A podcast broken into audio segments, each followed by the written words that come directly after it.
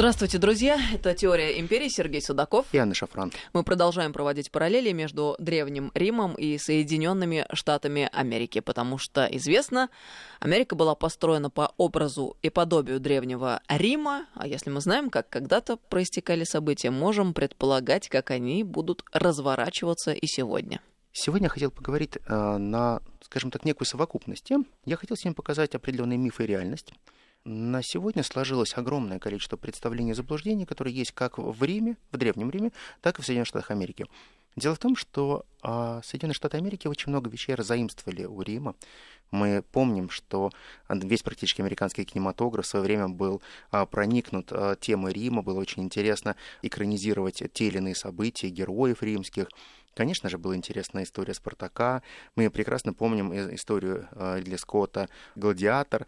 Но есть определенные вещи, которые ну, не являются совсем настоящими. То есть, по большому счету, являются во многом фейковыми. Вот сегодня я хотел поговорить о фейках и настоящих, чтобы можно было провести некие параллели и сравнить, какие же были настоящие римляне и какие настоящие американцы. И все ли на самом деле бьется. Ну, знаете, начнем с очень простых вещей.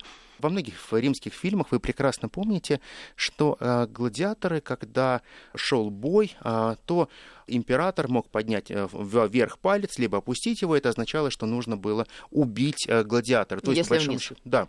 И все время говорили, что это исключительно знак жизни и смерти. А реальность была другая. Реальность была такова, что изначально бой, который выставлялись гладиаторские бои, никогда не подразумевал смерти гладиатора. То есть э, изначально это был договорняк. То есть если ты заплатишь много денег, и ты хочешь настоящее кровавое шоу со смертью, то эта смерть будет принесена. Если ты не хочешь этого, то, конечно же, этого не будет, потому что надо понимать, что гладиаторы, они стоили очень дорого. Подготовить каждого гладиатора — это деньги. Это не просто время, это настоящие деньги, которые нужно было вложить. Если хотите, это хорошие игроки. Это хорошие игроки, как а, есть в хоккее, есть хорошие игроки в Национальной баскетбольной ассоциации, и просто так их губить нет никакого смысла. Этот знак, конечно же, пришел прежде всего из тренировок гладиаторов вверх а, означает обнажить мечи, и такой большой знак был. палец вверх. Да, абсолютно верно. А опущенный вниз большой палец означал очень простой знак меч в ножны. Все, ничего больше. И уже со временем это обросло определенными мифами, разногласиями. И этот знак стали использовать немножко по-другому, не так, как это было сделано в Древнем Риме и как это полагалось. Очень важное замечание. Как вы думаете, а женщины вообще выступали на гладиаторских боях? О, какой интересный вопрос. Или женщины всегда были исключены из этого? Но мы знаем, что где-то когда-то существовали амазонки, но то, что э, в гладиаторских боях могли быть женщины, мне никогда в голову не приходило. А, так вот, э, исследователи доказали, что существует целое определенное кладбище гладиаторов, и в том числе а, Помпей нам об этом рассказывает, когда стали проводить настоящие раскопки, нашли несколько десятков женских трупов с проломленной головой. Ну, вообще, на самом деле, ты сейчас сказала, я подумала, а вполне логично. Почему? Потому что если мы понимаем, что гладиаторские бои это было развлечение, то какое изысканное развлечение смотреть, как бьются женщины, а не мужчины. Наверняка это могло быть. Да, конечно, это могло быть, потому что это было все очень зрелищно. Нужно было зрелищ. Много криков, много, много а, страдания. А, и целая каста, целая группа, которые готовили исключительно а, женщин-гладиаторов. Женщины-гладиаторы а, были весьма распространены и стоили достаточно дорого. Это был, в кавычках, плохо так говорить, но для Древнего Рима это был очень-очень дорогой товар, чтобы подготовить настоящих а, бойцов. Я представляю, что в свободное от основной работы время гладиаторское они могли еще и гитарами подрабатывать. Это наверняка тоже было очень недешевое удовольствие. Два по цене одного. Ты знаешь, э, всякое может быть, но, кстати говоря, есть практика, и такая была практика описана, но не гетерами совсем, а все-таки это частные телохранители, которые могли включиться в бой когда ситуация должна была быть так называемой скрытой охраной. Это было всегда очень правильно. Кстати говоря, я вспомнила тут же про Муаммара Каддафи. Ты же знаешь, что Каддафи, он славился Конечно. своей оригинальностью, и как раз у Каддафи охрана состояла из амазонок. Да, да, совершенно верно. Потом э, остались э, достаточно хорошие исследования, которые говорят о том, что женщина как гладиатор была более выносливая, более проворная, более быстрая, ввиду более маленького роста всегда более юркая и наносящая большее количество э, ран, нежели мужчина. Мужчина всегда рассчитывал только на силу, не на смекалку. Женщина всегда брала смекалку, и бои иногда, когда была мужчина и женская пара, женщина имела больше шансов, чем мужчины, ставки делали на женщину. То есть еще и смешанные бои? А в том числе, были? конечно, это же интересно. интересно. А как вот этот Геракл будет выступать против двух амазонок? Это же интересно. Посмотри, кто кого. Они масенькие, они с такими же мечами, у них маленькая ручка, но тем не менее они что-то умеют, они умеют это неплохо. А почему как раз они нашли труп, у которого была проломлена голова и череп? Оказывается, было все очень просто. Если гладиатор получал э, несовместимые с жизнью практически порезы, то э, всегда нужно было облегчить его страдания и пробить ему голову молотком. Кошмар. Древний Рим. Но я очень рад, что Соединенные Штаты Америки, которые по принципу гладиаторских боев выстроили рестлинг, они такое не, не практикуют. Хотя, мне кажется, рейтинги у них были бы сумасшедшие. Кошмар, Сергей, я не понимаю, вообще это чудовищно. Разве это легкая смерть? Ну не лечить же его, как они говорят. Не, ну подожди, извините за рассуждения такие в эфире, но как-то это негуманно. Неужели нельзя облегчить страдания каким-то другим способом? Я прошу прощения. Я вообще в шоке. Ну, ты понимаешь, вот мне кажется, римляне должны были делать все очень эффектно. Они понимают, что они потеряли свои деньги, поэтому а впоследок зрители должны были насладиться. А, ну то есть этим. это тоже на публику было. Это часть, это часть ритуала, Кошмар. потому что это тоже зрители должны были увидеть, как а, погибает до конца раненый гладиатор. Потому что принимают решение, а, либо лечим вытаскиваем, а, жив, не жив. А, всегда даже издали подошедший врач мог сказать, либо вот этот знак показать двумя руками «нет». Это все означало, что мы тут же пробивали голову. Все. Мама. Это вот реальность. Это вот реальность. Хорошо, перейдем на более э, простые вещи. А, существует интересное а, наблюдение, что всегда говорили, что римляне были жуткими обжорами. Мы с тобой неоднократно говорили о том, что римляне всегда делали очень интересные столы. Они, богатейшие люди, всегда могли делать самые изысканные блюда. Причем по рецептам, по насыщенности вкусов, они абсолютно не, не отличались тем, тем хорошим изысканным рестораном, который есть сегодня. Кто-то себе мог позволить, кто-то, наоборот, ел достаточно бедно. Но при этом а, римляне никогда не были обжорами. Многие авторы описывали, что у римлян были специальные рвотные комнаты. Так вот, на самом деле никогда специальных рвотных комнат у римлян не было. То есть никогда не было такого, что они переели и должны были освободить свой желудок. Это было абсолютно бредом, потому что э, римляне всегда понимали, те, кто много едят, те мало живут. Чем меньше ты кушаешь, тем лучше ты живешь. Интересно, а... откуда тогда такой распространенный миф и стереотип? А... Мы действительно же об этом как бы знаем и а... принимаем как должное. Ты знаешь, во многом даже советское время, мне кажется, в этом виноваты, что нам показывали, что они были богатеями, а богатый человек всегда ассоциировался в советское время с тем человеком, который сыт и ест слишком много, даже чрезмерно много.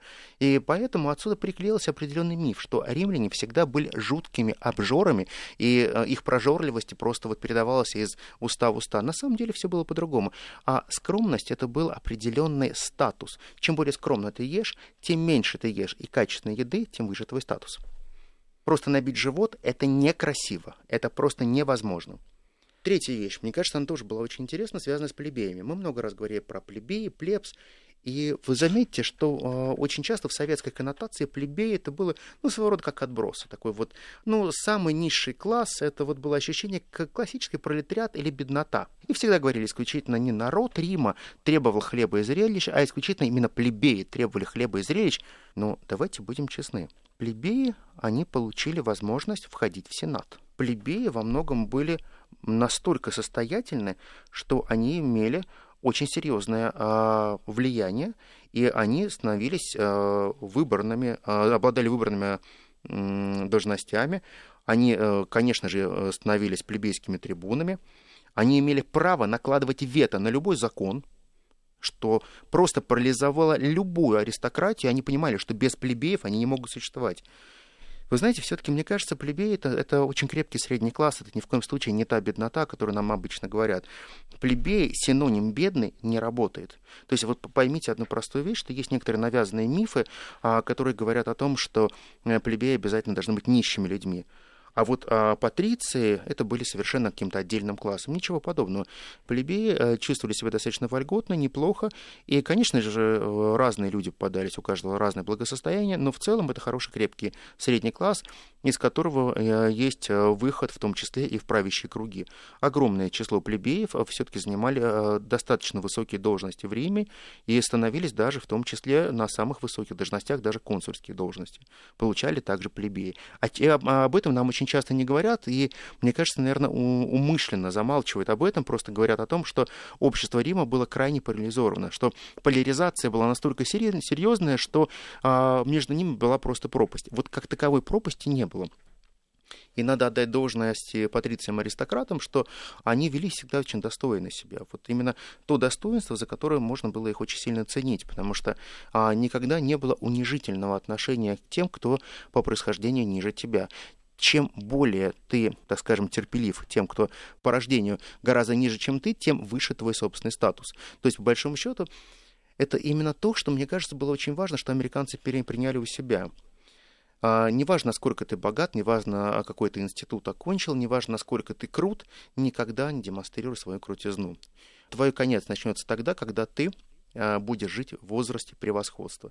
Возраст превосходства тебя убивает. Всегда лучше быть человеком, всегда лучше помнить все те людей, которые рядом с тобой, конечно же, знать только по имени, и это то, что позволяет тебе не быть а, человеком чванливым, а быть тем, кто является настоящим человеком. Вот эта настоящесть, она как раз прививалась с молодых ногтей практически всем аристократам и плебеям, которых говорили, что вам нельзя враждовать друг с другом. Вы должны всегда пытаться говорить на равных, вы должны стараться обсуждать те проблемы, которые касаются всего общества, и прежде всего очень важное для вас, то, что вы не разные, вы являетесь все гражданами Рима. Это то, что было в Америке, когда создавалась Америка, когда неважно, откуда вы приехали в Америку, главное, что вы являетесь жителями Америки, и вы должны равно ценно относиться каждому переселенцу. В Америке это очень тяжело соблюдалось. Э, конечно же, прежде всего это очень тяжело э, соблюдалось по бывшим рабам. Но я хочу сказать, что, например, отношение к рабам в Риме было гораздо лучше, чем все-таки в Соединенных Штатах Америки. Надо отдать должное римлянам, что те рабы, кто проживал в Риме, они имели гораздо больше прав. Они всегда могли практически а, договориться о своем выкупе, если у них был хороший хозяева, они могли стать свободными людьми, что было невозможно для Америки. Конечно же, все рабы в Риме они имели определенные своего рода зарплату, статус, который они получали от своей семьи, где они проживали. Сюда входила а, хорошая еда, достаточно достойная еда. Это те, кто называется городские рабы. Они получали одежду. Жизнь рабов, их статус в Риме, он был гораздо выше, чем в Америке. И американцы во многом, конечно же, хотели сделать все для того, чтобы римляне стали неким примером для Америки, чтобы они могли создать такую же жизнь для рабов, но, к сожалению, американцы остались американцами, и э, для них рабы это были просто не люди, это были тот класс, который вряд ли можно было назвать настоящими людьми. Это было очень плохо, в отличие от римлян, которые к рабам относились как к настоящему человеку, который немножко стоит ниже них по иерархии, который просто их обслуживает. При этом не забываем те Сатурналии, праздник, когда рабы с э, господами менялись местами, одевались в лохмотья, а рабы как раз в этот э, праздник могли сидеть за хозяйским столом и всячески получать всякие подарки, подношения и так далее. То есть это была определенная дань рабам, потому что это рабы были именно те люди, которые позволяли развиваться полноценной экономике Большого Рима. А, еще один миф, а, это подарил нам кинематограф, который говорит о том, что практически все римляне всегда были одеты в тоги. Но это абсолютно неправильно. Дело в том, что тогу было крайне а, сложно оборачивать вокруг тела, потому что это была крайне неудобная а, процедура ношения тоги. Это смотрится очень красиво на картинах, это очень красиво смотрится в статуях, это очень красиво смотрится на экране, но в жизни а, только на особые праздники, на особые заседания, конечно же, одевалась тога.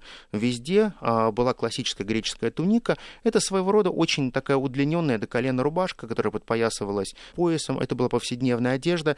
И все римляне, ходили вот именно в таких рубашках. Это была очень э, удобная длинная блуза, которая подходила всем. Единицы могли себе позволить тогу и ходить в красивых римских одеяниях. Поэтому вот забудьте про то, что показывает нам римский кинематограф, а есть некая... Нет, не римский, а практически кинематограф. Римский кинематограф — это очень сильно. Я уже заговорился. Молодцы. Да, римский кинематограф — это Филини, конечно. В прошлый раз мы говорили о разных цветах, мы говорили о том, что есть определенный а, э, цвет императора, конечно же, это красный, мы говорили о том, как различаются эти а, все тоги, но, тем не менее, надо понимать, понимать одну простую вещь, что все-таки то, что смотрится красиво на экране, все, что смотрится красиво на картинах, жизнь — это совершенно другая история.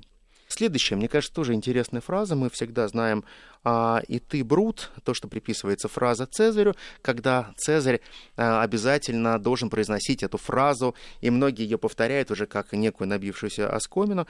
Но на самом деле, а, когда произошло убийство Цезаря, Цезарь произнес фразу на древнегреческом, а, а не на латыни, и фраза означала совершенно другое. Дословно она произносилась так «и тебя тоже дитя. То есть, по большому счету, у него не было сожаления, а он, наоборот, сказал некий посыл Бруту, что и тебя ждет то, к чему ты сегодня меня привел. Я прекрасно знаю, что будет дальше, и я сам сделал свой выбор. Поэтому фраза еще раз звучит не классически, как нам говорит Шекспир, что и ты брут, а звучит она совершенно по-другому, и тебя тоже дитя. Очень интересно. Мы сделаем здесь паузу небольшую для того, чтобы переосмыслить все услышанное. Сергей Судаков, Анна Шафран, это «Теория империй». Продолжаем разговор. «Теория империй», Сергей Судаков, Анна Шафран. Мы говорим о тех э, сопоставлениях, которые были в Риме, и, скажем так, развенчиваем определенные мифы про Рим и про Соединенные Штаты Америки. Сейчас, наверное, про Рим э, я скажу еще пару таких вот нескольких э, фактов. Мне кажется, интересный факт. Практически все считают, что император Нерон а, поджигал Рим и смеялся, радовался, как горит Рим. На самом деле такого никогда не было все эти изображения, где он практически с моноклем стоит и любуется горящим пламенем, это абсолютный абсурд. Да, в Риме а, были а, пожары, но Нерон никогда не был участником этих а, пожаров, потому что в то время, когда горел Рим, он даже отсутствовал в Риме. Но это просто исторический факт. Последнее, переходим уже к Соединенным Штатам Америки. Мне кажется, это интересно. Все, что касается центрального отопления, да, это правда, это изобрели римляне. Вот настоящее центральное отопление, которое было, а, теплые полы, дым, а, поступающий в подполье, это, конечно же, Рим. И так что сегодня, когда вы будете ходить пяточками по теплому полу, всегда вспоминайте, что первые теплые полы появились у римлян, а хорошо прогретый мрамор давал, как говорили римляне, хорошее настроение. Когда босиком можно было пройтись по теплому мраморному полу в промозглое римское утро, можно было сказать... Зимнее, зимнее, зимнее, зимнее зимнее, зимнее утро можно было всегда сказать, боги тебя любят, и жизнь все-таки достаточно прекрасна. Как ты вкусно об этом рассказываешь всегда, Сергей. Ну Срочно вот. хочется побежать босиком по теплому мрамору. Но, кстати говоря, на сколько веков э, это изобретение было забыто? Да. Даже да. вот если мы оглянемся вокруг себя, в нашу жизнь ведь теплые полы пришли относительно недавно. Да, совершенно верно. И ты понимаешь, оказывается, вот сейчас доказали, что человек получает гораздо больше эмоций от теплого пола, нежели от а, прикосновения к чему-то еще другому. То есть, когда человек пяточками, носочками идет по теплому полу, он ощущает изнутри это тепло, и все-таки как-то душе становится приятно. Согласна. Да. Ну что, потихонечку переходим на Америку. Тоже поговорим о тех вещах, которые, мне кажется, немножко фальсифицированы или не фальсифицированы. Существует мнение, что американцы взяли у римлян очень важную вещь – фальшивая улыбка. Римляне, когда общались друг с другом, они всегда были очень благодушны, они всегда улыбались, улыбались, и всегда было странно, а улыбались ли они по-настоящему или нет, или это была просто голосовая визитка. Американцы, они всегда демонстрируют свое дружелюбие. Куда бы вы ни зашли в какой-то магазин, вы всегда услышите очень вежливую фразу, когда вам спросят, как у вас дела. Но поверьте, никому не интересен ваш ответ. Вам всегда будут улыбаться, когда вы разговариваете. Ученые действительно провели очень интересное исследование они решили э, просто понять, является ли это частью просто особенной американской культуры, не нечто, либо это нечто большее. А американцы полагают, что э, любая улыбка это всего лишь та визитка, которую они дарят любому человеку, с которым они общаются. Это прежде всего так называемое вежливое общение, которое так или иначе а, должно а, подружить нас. Дружба им не свойственна. А выявили это очень просто. Когда человек улыбается, очень важно это мимические морщинки вокруг глаз и так называемый огонек в глазах, который зажигается. То есть зрачок реагирует неким другим образом, когда человек начинает просто улыбаться по-настоящему. Пять тысяч американцев исследовали, в разных ситуациях при помощи специальных камер э, записывали их мимику когда они приходят в магазин, когда они, они а, празднуют дни рождения, когда они сидят. И оказалось, что примерно 76% американцев улыбаются исключительно формально, потому что их так научили с детства, что они должны просто улыбаться. Кто-то даже специально тренируется настоящей голливудской улыбкой перед зеркалом. Совершенно правильно. И, наверное, это замечательно, потому что у всех тех американских дам, если бы они постоянно а, улыбались по-настоящему, то у них было бы огромное количество так называемых гусиных лапок вокруг глаз. А их нет, потому что улыбаются они, да, не по-настоящему. Американцы живут некой мечтой. Мы всегда говорим American Dream. Это очень важные слова, которые вошли в обиход и стали на самом деле определенным брендом Америки, начиная с 1931 года. Конечно, мы прекрасно помним, помним о трактате Джеймса Адамса времен Великой депрессии, где он написал, что каждый человек, живущий в Америке, он так или иначе а, надеется получить настоящую, фантастически комфортную жизнь, и он этим живет. То есть это настоящий тот идеал, но не совсем идеал в духовном смысле. Дело в том, что американцы очень меркантильны. То есть они, как Шура Балаганов, всегда могут понять, что такое хорошая жизнь. То есть цену хорошей жизни. Что мне, вот какие являются составляющие, а, что такое хорошая настоящая жизнь. Дело в том, что вот современность принесла нам новое понимание американской мечты. Американская мечта работала еще в 90-е, в начале 2000-х. Сейчас понимание американской мечты уходит полностью. Только труд. Упорный труд и авантюризм. Вот это то, что может создать настоящую Америку. Труд и авантюризм. Труд и авантюризм. Ничего другого нет для того, чтобы создать американскую мечту. Невозможно в один день получить счастье. Американцы своей сути, они очень легко поддаются на любые аферы. Именно поэтому там настолько жесткое законодательство по отношению к аферистам. Потому что изначально американцы понимали, американская мечта, возможно, не там, где люди работают. Американская мечта, она приходит тем, кто хорошо может обманывать других. Вы знаете, если мы переложим это на международные отношения, то получается, как-то американская мечта работает. А, мы готовы вас обманывать, чтобы самим жить лучше. А что вы думаете о нас, нас абсолютно не волнует. Но надо отдать должное. Американцам, а, да, они перестали верить в американскую мечту, это правда. А миф американской мечты разбиваются, потому что не живут одни поколения лучше, чем другие, а труда увеличивается. То есть количество времени, которое американцы проводят на работе, за последнее время просто растет и увеличивается. Если когда-то это было ровно 40 часов, то в среднем сейчас рядовой американец работает 46-48 часов в неделю. Вот это данные статистики, это факты. А примерно при Клинтоне американцы работали 38 часов. Интересно очень. Жизнь меняется. Вот жизнь меняется, и жизнь становится тяжелее. Если бы все было так хорошо, если бы американская мечта пришла к каждому, и все было бы здорово и замечательно, то, наверное, бы американцы работали меньше. Это означает, что кто-то, наверное, среди больших американских правителей на своей международной арене не дорабатывает. А, наверное, это хорошо, что они не дорабатывают. Если они не, до, не дорабатывают, значит, э, у нас есть очень хорошие шансы, что у нас не будут добрые отношения, но самое главное, что мы не придем к глобальному конфликту. Пока, я надеюсь.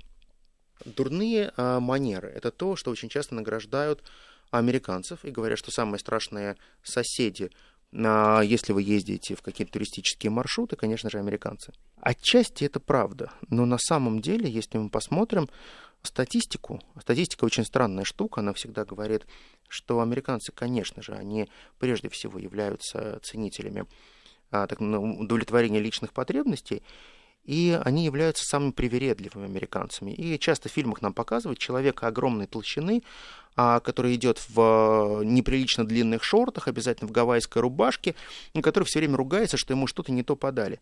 На самом деле, вот практика всех ательеров показала, что американцы являются самыми неконфликтными товарищами с точки зрения отдыха. А значит, если мы говорим о том, что американцы самые скандальные люди на Земле, где они отдыхают, это неправда. Потому что американцы с точки зрения отдыха ненавидят отдыхать за границей.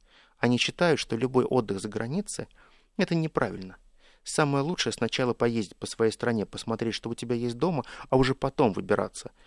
Но, а, возможно, а, это прежде всего и потому, что в американский континент омывается двумя океанами. И ты всегда можешь а, сесть из Либмы, доехать до океана, и всегда можешь в том числе окунуться в прекрасные воды, если у тебя есть такое желание. Тем не менее, понимание того, что американский турист является самым нелепым, это не является совсем а, неправдой. То же самое и когда говорили о том, что когда римляне переезжали из э, города переезжали на побережье, они были самыми чванливыми, самыми требовательными и всегда заказывали огромное количество яств, изысков и так далее. На самом деле, еще раз отмечу, что римляне, которые переезжали на побережье в свои загородные виллы, это э, были те люди, которые были всегда ограничены в своих потребностях. То есть, по большому счету, есть только мифы, говорящие о том, что римляне те э, люди, которым нужно всегда слишком всего много. Американцы на сегодняшний день а, являются самая закредитованная нация в мире. Самое большое количество кредитов находится в Америке. Я решил посмотреть на это, и правда ли это или нет. Оказывается, что Американцы действительно а, изначально складывалась Америка на том, что кредитно-денежные отношения, заимственные средства, они прежде всего улучшают жизнь граждан. Американцы живут по принципе сей частности. А вот теперь сравните римские дома, а, которые достигали семи этажей, с а, хорошими квартирами, где-то более маленькими квартирками, но частными или в наем. Большая часть римлян проживала не в собственном жилье, а в наемном и съемном жилье. Это было абсолютно на нормой. Конечно же, иметь собственный дом это было очень дорого. Но Америка пошла по другому принципу. Если ты не можешь иметь свой дом, ты должен максимально эффективно обеспечить себе хорошую жизнь.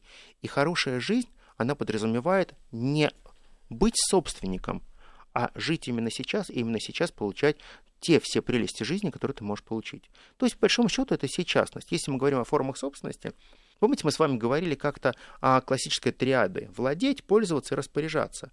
Вот американцы никогда не хотят быть владельцами, им это не нужно. Потому что владеть они могут домиком, там, условно говоря, в 70 метров, а пользоваться и платить кредит они могут домом в 300 метров. И выбор очевиден.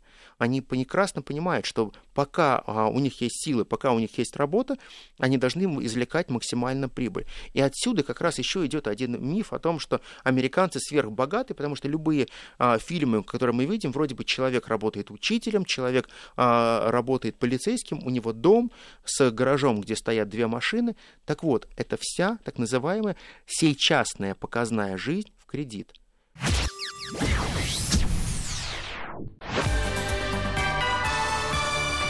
Вести ФМ.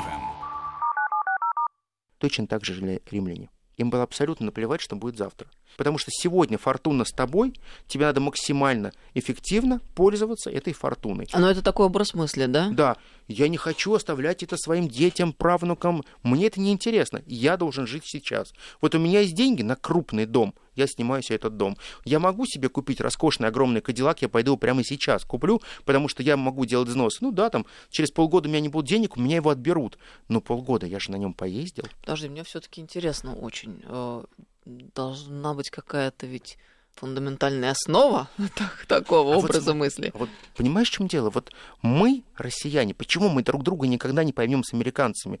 Мы класс владельцев, мы собственники. Нам маленькое, но свое. Вот наше свое, что можно потом э, передать наследство. Мы собственники. Даже машину, которую люди покупают в кредит, они не стараются, как американцы, через год ее сдать, поменять на другую машину, пересесть и так далее. Мы покупаем, и это наше. Мы готовы выплатить кредиты, но мы имеем свое, собственное. Американцы, они говорят, вы сумасшедшие. Зачем вам это нужно? Зачем быть собственным, если вы можете всегда использовать самое новое, самое лучшее? Они даже готовы в кредит брать холодильник и поменять его на более новый, если им предложат сделку. Это нормально. Ты бы, например, и я не согласились, что ко мне пришли дома и вынесли у меня холодильник. И принесли новый. Потому что у нас холодильник, который покупают в среднем на 20 лет. Ну, ну правда. Да, мне не нравится такая идея. Я хочу свой холодильник. Да. А когда, представляешь, у тебя холодильник в аренде, ну, грубо говоря, купленный в кредит. Подожди, ты серьезно, да? Да, у тебя вся техника куплена в кредит, у тебя а, дом куплен в кредит, у тебя машина куплена в кредит, по большому счету у тебя нет ничего. У тебя есть единственная твоя карточка, которая привязывает к тебе работе к работе. Если этой работы у тебя нет, как сейчас нет у 40 миллионов американцев, то надо что-то думать. За что ты будешь оплачивать вот эту кофеварку, которую ты тоже прокатал кредитную карточку и взял в кредит? Тебе автоматически с твоего счета всегда списывают денежку, платежи за все. Купил телефон новый, у тебя, условно говоря, 12 долларов списывается за телефон платеж Купил новую микроволновку, 12 долларов за микроволновку списывается, что ты ее купил в кредит. Ты сразу не оплатил ее стоимость, там, 200 долларов. Ты не купил себе телефон за 500 или 1000 долларов. Ты все делаешь в кредит. У тебя всегда система рассрочек платежей, и тебе все равно. Ты прекрасно понимаешь, что вот все, что у тебя здесь есть, тебе это не держит. И отсюда абсолютная мигрантская система ценностей – тебя не держит город, тебя не держат соседи, тебя не держат связи и люди, которые ты любишь и к которым ты привык. Ты прекрасно понимаешь, ситуация изменилась, предложили зарплату на 300 долларов больше или на 400, я мгновенно бросаю все, прихожу в свой банк, пишу заявление, мне производят реструктуризацию моего долга, и я уезжаю в другой город. Американцы самая мобильная нация. Они не заморачиваются, потому что они не привязываются. Есть, конечно же, патриархальная одноэтажная Америка, но это другая, это не городская Америка. Вся городская Америка, она именно такая. Меня здесь ничего не держит. Вот и все. И это не миф, а это правда. Есть еще один миф, Сергей, классический, о том, что американцы ходят дома в обуви. Для чего они это делают? Творят такое безобразие. Ты знаешь, очень часто в американских фильмах мы видим люди, что они просто не разуваются, ходят в кроссовках, кроссовки кладут э, на клавиатуру вместе с ногами. Дамы почему-то ходят в сапогах по дому, либо на шпильках ходят, но это не здорово. На самом деле это образ кинематографа. Э, американцы в своей сути, они очень э, классические домоседы, они очень любят дом, они очень любят тепленькие пледы, они очень любят всевозможные уютные штучки дома, они, они очень любят мягкие подушечки. И ты знаешь, вот ты когда приходишь в Америку, тебе всегда, если ты приходишь там, к знакомым, тебе дадут всегда очень хорошую, мягкую обувь. Для них домашний комфорт прежде всего. А вот то, что нам показывает кинематограф, они показывают исключительно некий образ а, так называемой торопливой Америки, которая все время спешит. Это та Америка, которая должна тебе показывать, что все люди, которые ходят по домам, заметьте, они все по кинематографу ходят в обуви. Вы а, редко видите тех людей, которые происходят съемки дома, чтобы они ходили в нормальных тапочках. Это всего лишь а, миф, это никакая не реальность. Американцы нормальные люди, они также дома любят уют, тепло, и это от нас их абсолютно ничем не отличает. Точно так же, как это их не отличает от тех римлян, которые любили ходить пяточками по теплому полу. Если мы посмотрим, э, еще один миф, мне кажется, он очень интересно, что все э, американцы ездят на машинах. А на самом деле это, это интересная очень штука. А, Америка со своими огромными пространствами стала, конечно, страной, где автомобиль а, стал абсолютной заменой лошади. Человек в 16 лет получает первые права, первую машину, стремится ездить, и это действительно удивительно. Но э, я встречал людей, которым было за 90, которые ходи, ходят на хатунках, они ездят на собственных машинах, да, таких очень много, на старых-старых грузовичках таких – и на сегодняшний день Америка это самая большая нация, где самое большое количество автомобилей на душу населения. Но именно поэтому американцы полагают, что все те нефтяные страны, которые находятся под пятой Америки, они являются постоянными должниками Америки, которые должны оплачивать огромную автомобильную индустрию. И, и, конечно же, Америка славится всегда тем, что цены на бензин и э, горюче-смазочные материалы и дизельное топливо там гораздо ниже, чем в других странах мира, хотя они не являются теми, кто являются рекордсменами. Скажем так, длительное время не являясь рекордсменами по производству. В последнее время Трамп стал заявлять, что американцы номер один в мире по производству нефти и газа, но понятно, что сланцевый проект — это сланцевый проект, а мы говорим о длинной истории, и американцы всегда любили ездить на чужом топливе, которые а, очень почему-то добрые а, некие монархии продавали всегда американцам с каким-то всегда сумасшедшим дисконтом. Все-таки мир не без добрых людей. Да, это очень приятно, когда встречаются добрые люди. Живется да. веселее. Да. Есть такое ощущение, что вот есть миланская мода, есть парижская мода, но американцы говорят так, это все ерунда. Моду диктует Голливуд. А, я, я подумала почему-то, что ты сейчас расскажешь про шорты и футболки. Нет, шорты и футболки это блестяще.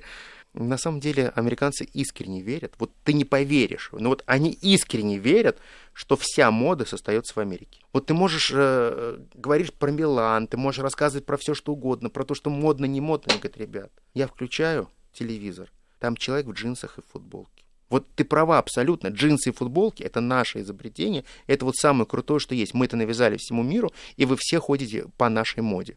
А какие журналы вы про моду смотрите, это ваши проблемы. Потому что все равно в быту а, каждый человек имеет наши джинсы. Хотите вы этого или нет? А если у вас есть джинсы, и вы их носите, значит, вы все равно равняетесь на нас. Так считают американцы.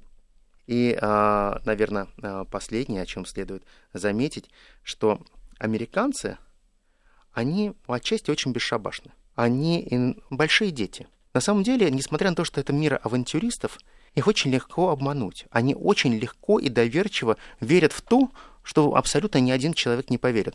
И отсюда мы э, видим, что возникает огромное количество а, аферистов, которые могут продать вам кусок моста, могут поставить, продать вам часть э, какого-нибудь здания, могут даже продать часть Луны, и огромное количество людей готовы это купить. Доверчивость – это то, что э, рядового американца отличает так же, как и настоящего римляна. Многие говорили хитрые греки, но доверчивые римляне – как бы ни пытались надувать американцы щеки, в обычной деревенской Америке, в одноэтажной Америке, вы столкнетесь с очень милыми, добродушными людьми, которые в простых беседах будут очень похожи на нас, на россиян. И им совершенно не до большой политики, а от них исходит настоящая доброта. И мне кажется, что вот все наши распри нам надо решать на неким простом уровне. Мы должны просто воспитывать некую общую атмосферу настоящей доброты так же, как это было во времена Рима, когда ругающиеся соседи могли просто обменяться добрыми подарками, а потом перейти к налаживанию хороших добрососедских отношений. На этой духоподъемной ноте мы закончим сегодня Спасибо наши огромное. беседы для того, чтобы продолжить их ровно через неделю. Сергей Судаков. И Анна Шафран. До новых встреч. Теория империй. Всем всего доброго.